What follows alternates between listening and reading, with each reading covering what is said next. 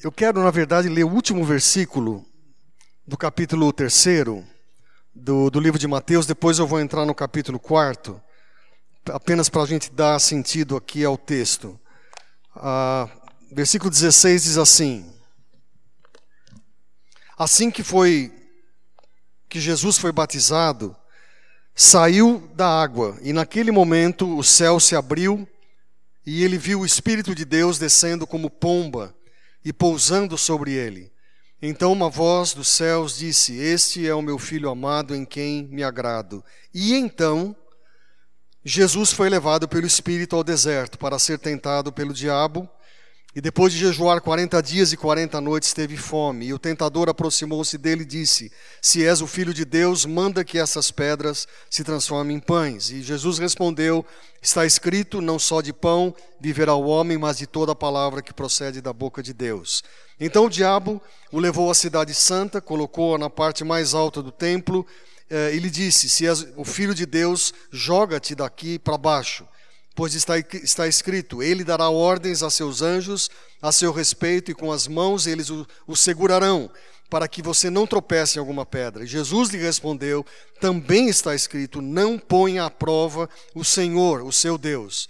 E depois o diabo o levou a um monte muito alto e mostrou-lhe todos os reinos do mundo e o seu esplendor. E lhe disse: Tudo isto te darei se te prostrares e me adorares. E Jesus lhe disse: Retire-se, Satanás, pois está escrito: Adore o Senhor, o seu Deus, e só a ele preste culto. Então o diabo deixou e anjos vieram e o serviram. Vamos orar mais uma vez? Por favor, curve a sua fronte. Pai amado, nós temos essa palavra aberta agora diante de nós e ela será vazia se o Espírito Santo não falar conosco. E eu peço que esse mesmo Espírito que inspirou a palavra e, e que acabamos de ler, seja Ele quem ministra aos nossos corações. Pedimos que o sangue de Cristo nos cubra e que, se houver alguma pessoa aqui atribulada, ou mesmo eh, sendo pressionada eh, pelo próprio inimigo para ter a sua mente vagando, eu peço em nome de Jesus que essa pessoa seja liberta agora e haja sede mesmo, desejo sincero de ouvir a tua palavra. Visita-nos, Senhor, nesse momento, porque precisamos do Senhor. É a nossa oração em nome de Jesus. Amém. Vou fazer uma pergunta a você. Por acaso você já se sentiu pressionado a fazer uma coisa que você não queria fazer? Quem sabe você está no meio de uma situação e algumas pessoas estão à sua volta e elas estão agindo de uma certa maneira que não é exatamente aquela que você sabe que deveria ser uh, feita. E você se sente pressionado. Agora, vem alguma coisa à sua mente dizendo: se eles estão fazendo, por que, que eu não posso fazer? E essa pressão, quando nós o estamos uh, aprendendo a lidar com essas situações, nós entramos num processo de afastamento da presença do Senhor. E talvez um dos textos mais conhecidos e menos aplicados que acabamos de ler é esse da, da tentação de Jesus. A palavra de Deus diz que ele acabara de ser batizado, passara por uma experiência sobrenatural, sendo batizado, o Espírito Santo vindo sobre ele, em forma de pomba, vindo a palavra do Senhor dizendo: Este é o meu filho amado, em quem me comprazo. E passado então esse momento glorioso, a palavra de Deus diz que Jesus é levado ao deserto pelo Espírito para ser tentado pelo diabo. Gente, que tipo de tentação que nós estamos falando? Deixa eu definir bem aqui. Eu não estou falando daquela daquele bolo de chocolate que você gosta de comer, que mais ou menos 500 calorias, né? E você fica todo doido aí quando você vê, não é? E, ou aquela torta que você gosta, enfim, é, coisas que atraem os nossos olhos. Eu não estou falando disso. É, esses dias eu fiquei sabendo de uma história de uma esposa de um pastor. Segura aí, Priscila, a história é uma outra história, mas tem a ver com a esposa do pastor. Diz que era um pastor até muito simples E a esposa foi num shopping. Meus irmãos, quando uma mulher vai ao shopping, é, muita coisa pode acontecer. Né? Muita coisa. Especialmente se ela tiver com aquele cartão de plástico nas mãos. E essa história verídica diz que essa mulher, passando por uma das lojas, ela viu o vestido. E, e, o vestido parece que estava dizendo para ela assim: me compre. Né? Não era ela que falava, mas era o vestido que falava para ela: me compre. Né? E o vestido custava ao redor de R$ 1.500. E vocês podem imaginar o que aquela mulher fez. É, ela fez mesmo. E ela voltou para casa. E o marido até olhou e falou: vestido maravilhoso. Né? Antes até ele ver o, o recibo, né, a nota. E aí ela falou, mas foi impossível resistir. Né?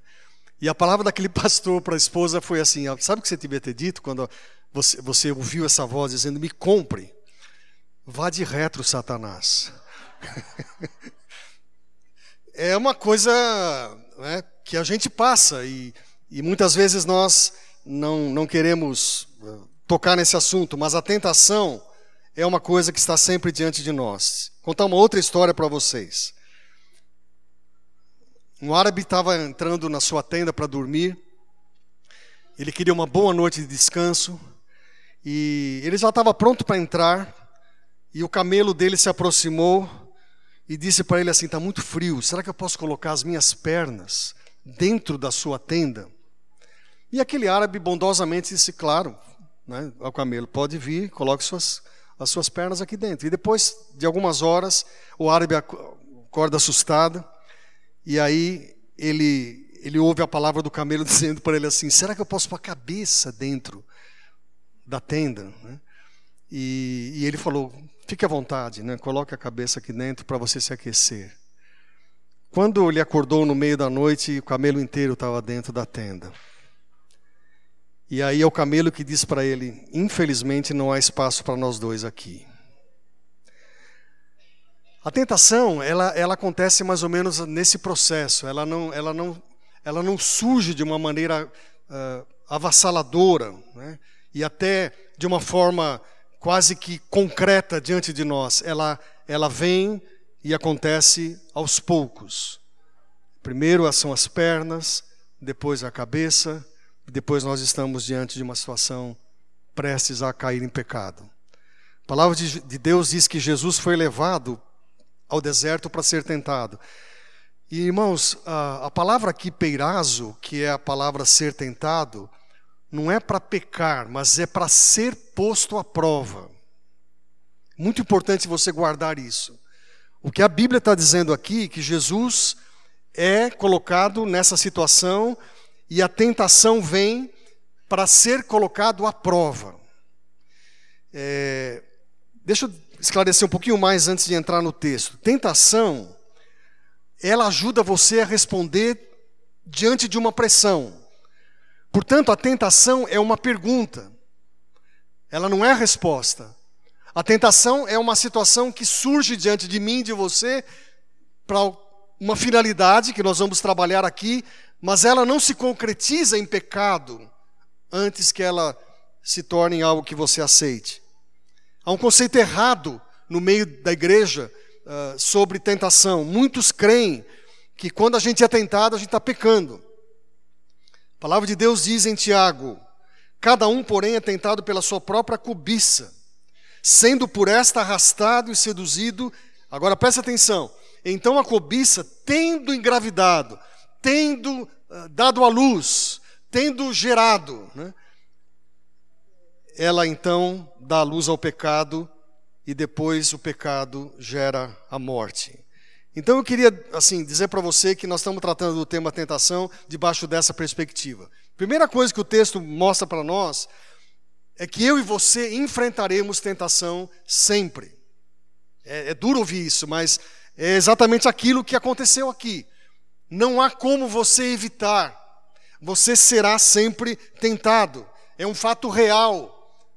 É algo que acontece. A palavra de Deus diz que Jesus é, é levado ao deserto uh, para ser tentado.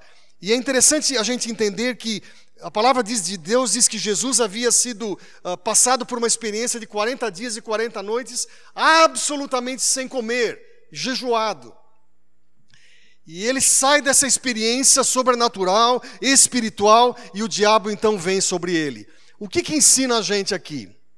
O diabo pode atacar você e a mim depois de uma grande experiência com Deus. Parece uma coisa tão estranha, não é? O diabo normalmente vem sobre nós depois ou no meio de uma experiência forte que nós temos com Deus. Acontece muitas vezes com aqueles que se convertem. Logo depois que se convertem, ah, surgem as mais variadas tentações. É uma maneira que nós vamos trabalhar e ensinar você, você nessa manhã, de que é uma maneira que, Deus trabalha para que essas pessoas sejam firmadas na graça do Senhor. O diabo ataca-nos muitas vezes quando estamos fragilizados, até fisicamente. Acontece, aconteceu com Jesus. Ou seja, ele passa por essa experiência uh, estando exatamente naquela situação do jejum. Se a gente olhar para o Velho Testamento, nós vamos encontrar, vamos encontrar Elias também passando pela mesma experiência e pedindo: Deus, tire a minha vida. E ele fragilizado, não só fisicamente, mas emocionalmente. E a estratégia do diabo, ela é conhecida. A palavra de Deus diz: tudo que há no mundo, grave aí, marque se você puder cobiça da carne, cobiça dos olhos, ostentação dos bens, não provém do Pai, mas provém do mundo. Agora volte um pouco no, no tempo e você vai olhar, cobiça da carne, a mulher viu que a árvore era boa para se comer. Lembra dessa história? A cobiça dos olhos, a árvore era atraente aos olhos. E a cobiça dos bens, a ostentação dos bens. A árvore daria conhecimento, sabedoria. O diabo, irmãos, não é, não é nada criativo e ele usa da mesma estratégia, sempre. Você pode ter absoluta convicção que essas três áreas serão as áreas que ele vai atacar sua vida e a minha vida: cobiça da carne, a cobiça dos olhos e a soberba da vida. Essas são as três áreas vulneráveis que, se você não estiver firmado em Jesus, você cairá. E aí então, isso gerará pecado, e a palavra de Deus diz que isso gera a morte. Então, é, vamos, vamos deixar isso bem claro: todos nós passamos por tentação. A outra lição que a Bíblia diz é que nós precisamos, cada um de nós, aprender a resistir à tentação. Aí você vai perguntar, Oswaldo, mas como é que eu posso resistir? E eu vou responder de uma forma mais simples ainda. Use o exemplo de Jesus.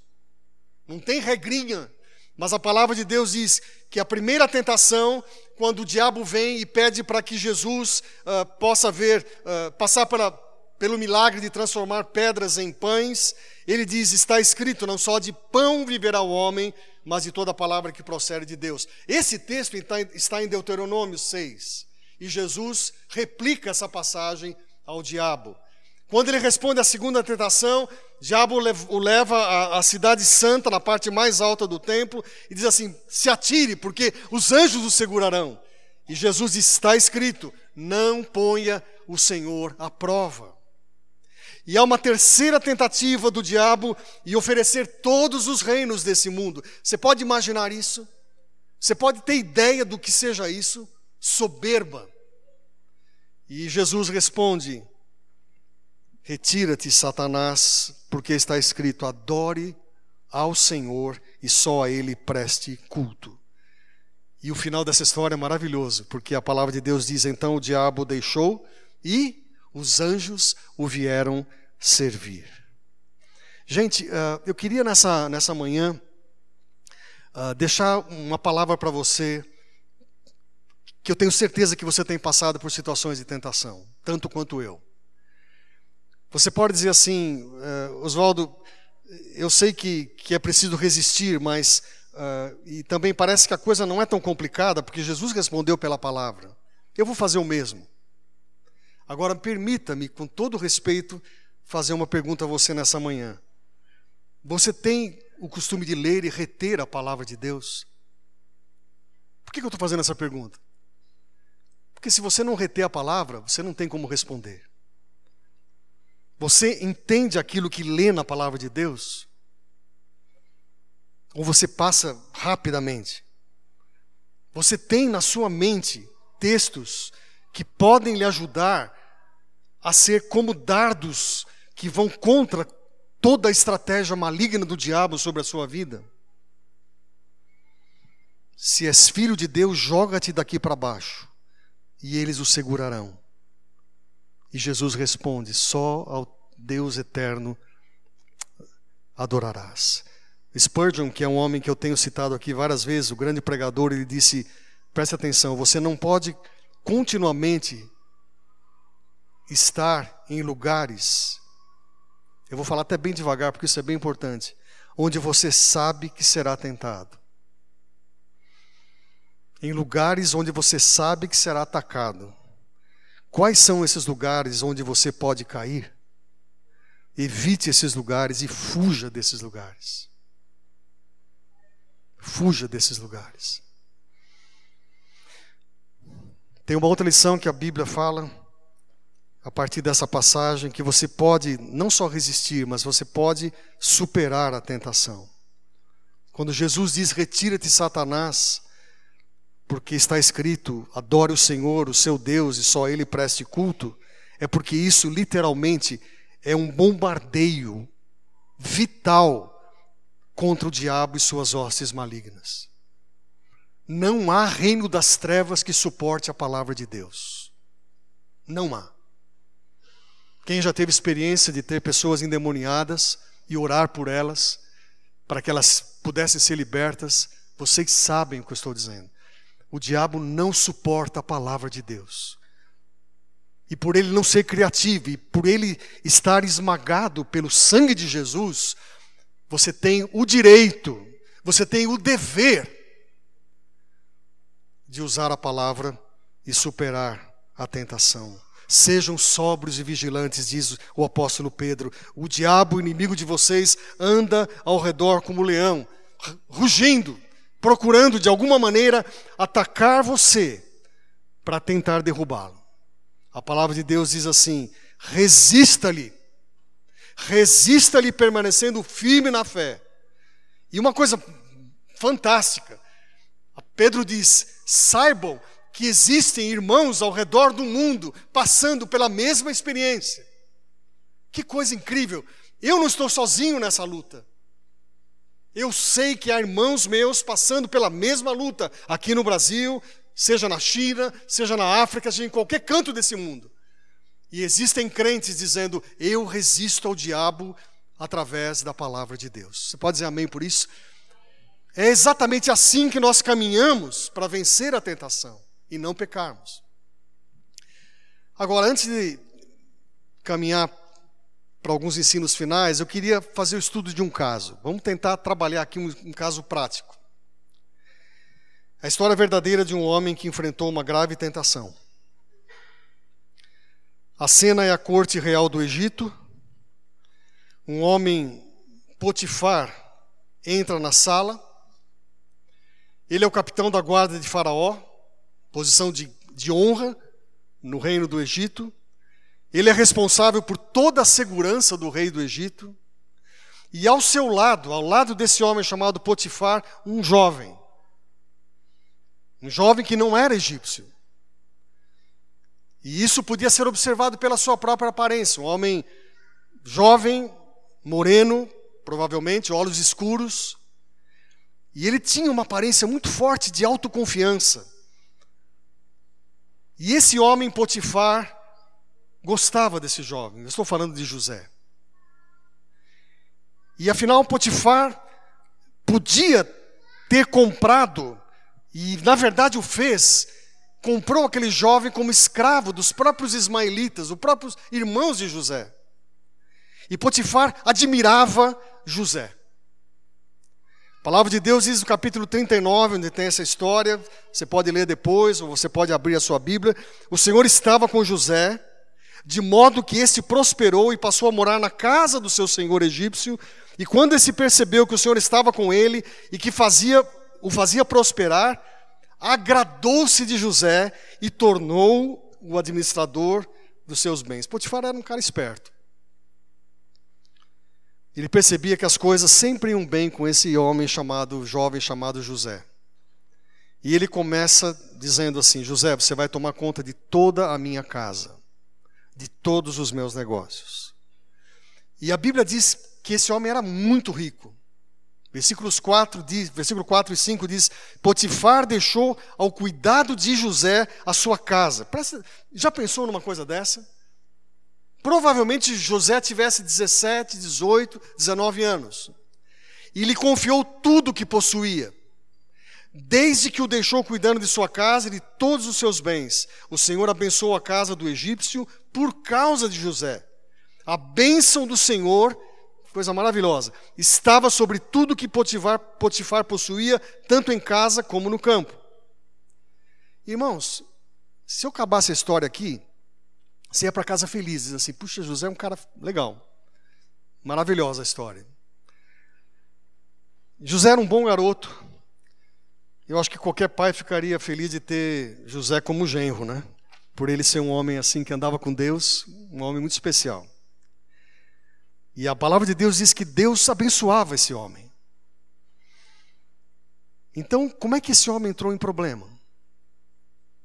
Aparentemente não há contradição, irmãos, prestem atenção no que eu vou dizer agora. Não há contradição entre a bênção de Deus e as tentações. Fica bem claro isso para você? Não há contradição. Sinceramente, acreditamos que se a gente faz tudo certo, a gente não vai ser tentado. Isso não é verdade. A gente anda com Deus, anda em comunhão com o Pai e a gente é tentado. Por que, que acontece isso? Porque, em primeiro lugar, se isso não acontecer, você fica arrogante. Eu fico arrogante. A gente fica orgulhoso. Um outro motivo é que Satanás tenta você e a mim porque ele quer destruir o seu testemunho, envergonhar o Evangelho tanto para mim como para você. Terceiro lugar, a tentação atinge o nosso ponto mais fraco no momento do nosso maior sucesso. Irmãos, eu não vou entrar em detalhes aqui, mas muitos líderes cristãos caíram quando eles estavam no ápice. E é exatamente o momento onde você tem que estar mais atento para não cair na tentação. E quarto lugar, o sucesso da resistência à tentação nos prepara para grandes obras, maiores obras, porque a gente resiste. Irmãos, é exatamente nesse ponto, quando José está sentado no topo do mundo, um cara respeitado, um jovem respeitado, toma conta de todas as coisas de Potifar, que surge uma mulher. Surge uma mulher. A gente não sabe o nome dela, sabe que é a esposa de Potifar. E o versículo 7 é, é um texto com, com, uma franqueza sem limites. Né? A palavra de Deus diz assim: depois de certo tempo, isto é, depois que José tinha sido promovido por Potifar, olha, olha, escute a história. Depois de ser promovido para cuidar de toda a propriedade dele, a mulher do seu senhor começou a cobiçá-lo e o convidou: venha e deite-se comigo. Rapaz forte, bonito, olhos negros, provavelmente cabelo negro também. Parecia um cara prontinho para um flerte. Um breve encontro entre um homem mais jovem e uma mulher ousada. E ela deve ter sido muito persistente, porque José recusou Algumas vezes, versículo 8 e 9 do capítulo 39 de, de Gênesis diz isso. E ela podia imaginar assim: eu vou vencer a resistência desse cara. E talvez ela pensasse que ele queria ir para a cama com ela, mas tinha medo de dizer sim. Então ela voltava sorrateiramente e oferecia-lhe o fruto proibido. Por que, que um rapaz, no auge da sua força, não só física, mas sexual, pode dizer não a uma mulher bonita? O versículo 8 e 9, eu não estou dizendo o meu achômetro aqui, mas o que a Bíblia diz. Primeiro, ele era leal ao seu senhor. Senhor aqui, senhor terreno, chefe dele.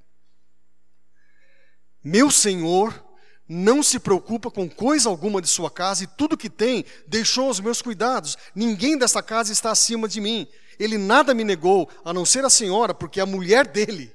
Ponto. Ele está dizendo assim: senhora, eu sou fiel ao seu marido. E eu, a minha, os meus limites são tomar conta dos negócios do seu esposo. Mas ele não era só leal àquele homem, ele, ele era fiel a Deus. Porque o versículo continua dizendo assim: Como poderia então eu cometer algo tão perverso e pecar contra Deus? Gente, é, isso são palavras de, de um homem que conhece a si mesmo. Não sei se vocês entendem o que eu estou dizendo. Quando a gente se conhece, a gente consegue de alguma maneira expressar aquilo que Deus tem feito em nós. E a maioria sabe o que acontece em seguida. Depois de muitas tentativas de seduções, José é pego numa situação muito complicada. Ele está em casa fazendo o seu trabalho, e essa senhora vem perturbá-lo, só que dessa vez ela agarra o José. E ela tenta arrastá-lo para a cama. Eu fico imaginando assim que, que, que José, numa fração de segundo, veio na mente dele: é, se ela está me fazendo isso, eu não tenho como resistir. Né? Eu não tenho como resistir. Afinal, ela que está tomando a iniciativa. Poderia ter passado na mente de José, ninguém vai descobrir. Ninguém vai saber. Interessante que José não faz nenhuma dessas coisas numa fração de segundo, ele toma a decisão. Eu tenho que fugir daqui. Eu tenho que cair fora daqui. Fui. Foi exatamente o que ele fez. Só que, o texto diz, e você vai se lembrar, o que, que fica na mão daquela mulher? Um manto de José, o casaco de José. E eu posso ver aquele homem correndo como um doido, né? tentando escapar daquele, daquele ato insano daquela mulher, tentando fazer com que ele dormisse com ela. A tentação era real e precisava de uma resposta. Sabe qual foi a estratégia de José? Isso aqui é um estudo de caso mesmo. Primeiro, ele foi cortês. Ele não foi mal educado. Ele se recusou e disse: Meu senhor não se preocupa com coisa alguma, e tudo que deixou aos meus cuidados, e deixou tudo que tem aos meus cuidados. Ninguém desta casa está acima de mim. Ele nada me negou, a não ser a senhora, porque é a mulher dele. Ponto. A senhora é mulher dele. Segundo, ele foi cauteloso. Versículo 10. Embora ela insistisse com José, escute a palavra de Deus, diz assim: dia após dia, ele se recusava a deitar-se com ela, e evitava ficar perto dela. Terceiro lugar, ele foi corajoso. Ela agarrou-lhe pelo manto, voltou a convidá-lo: Vamos, deite-se comigo. Mas ele foge da casa, deixando o manto na mão dela. Qual que é o final da história? Você sabe qual é o final da história. Ela faz uma acusação falsa, dizendo que houve uma tentativa, vamos dizer assim, de estupro. Em essência, ela acusa realmente José de ter tentado possuí-la. E quando ela chama José de hebreu, ela está sendo, ela está sendo, ela está discriminando a própria raça, como egípcia que ela era. E a palavra de Deus diz que José é preso injustamente, porque a ira toma conta de Potifar. Como que esse homem foi fazer uma coisa dessa? Gente, uma lição aí para você não esquecer. Aqueles que resistem à tentação raramente são recompensados pelo mundo. Vou repetir. Os que resistem à tentação raramente são recompensados por esse mundo. Essa é uma, essa é uma lição entre carne saborosa, atrativa, tentadora de uma mulher para um homem e a fidelidade a Jesus. O que está passando na sua mente ao, ao, ao, relembrar, ou até se você nunca viu, né, ouviu essa história, aprender alguma coisa a respeito da, desse caso de tentação de José? A palavra de Deus diz que José ficou na prisão, mas o Senhor estava com ele e o tratou com bondade. E ele concedeu a simpatia do carcereiro. O carcereiro encarregou José. Esse cara era um líder nato, né? Ele, ele começou a cuidar de todos os que estavam na prisão. O Senhor estava com José e lhe concedia bom êxito em tudo. Raramente o mundo vai honrar se você disser não à tentação. Mas há um Deus que vai honrar você. O Deus que você conhece, serve através de Jesus, esse Deus honra você. O mundo não.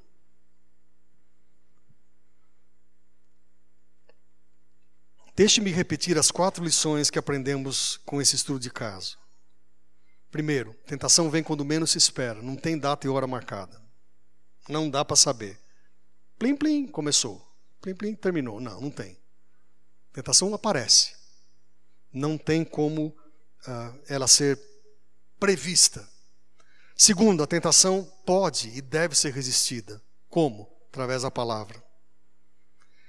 Terceiro, aqueles que resistem à tentação não são muitas vezes vistos com bons olhos pelo mundo.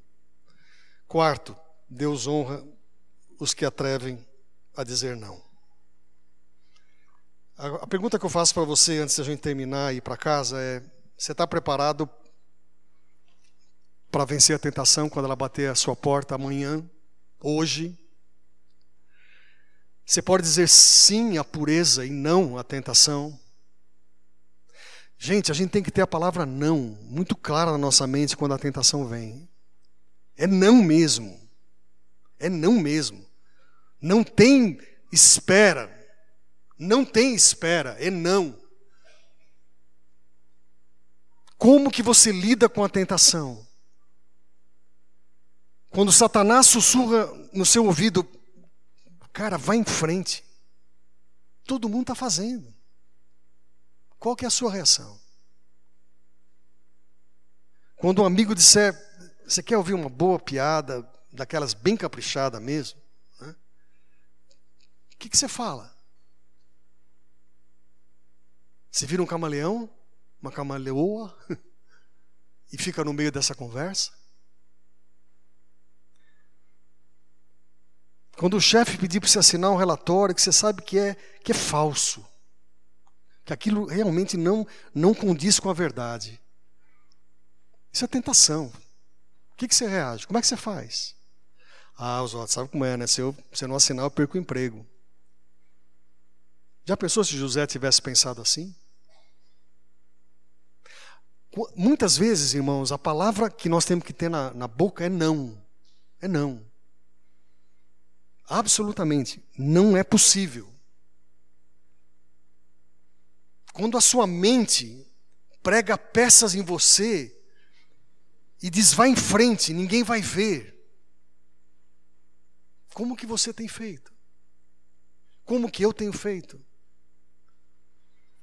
Irmãos, nós todos estamos diante de um, de um processo de aprendizado com Jesus aqui, esse ano. Né?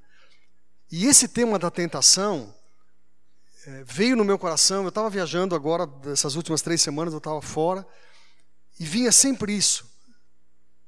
E nem era para falar sobre isso hoje, nós tínhamos um outro, um outro tema para hoje. Mas eu, eu entendo que, que nós, como crentes, é, nós estamos deixando a peteca cair algumas vezes.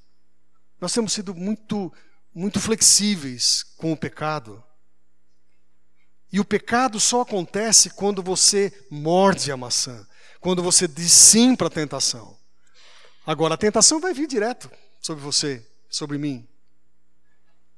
E a grande notícia que eu lhe dou é que o diabo foge da palavra. Glória a Deus por isso. O diabo foge quando nós declaramos a palavra de Deus. Ele tem medo.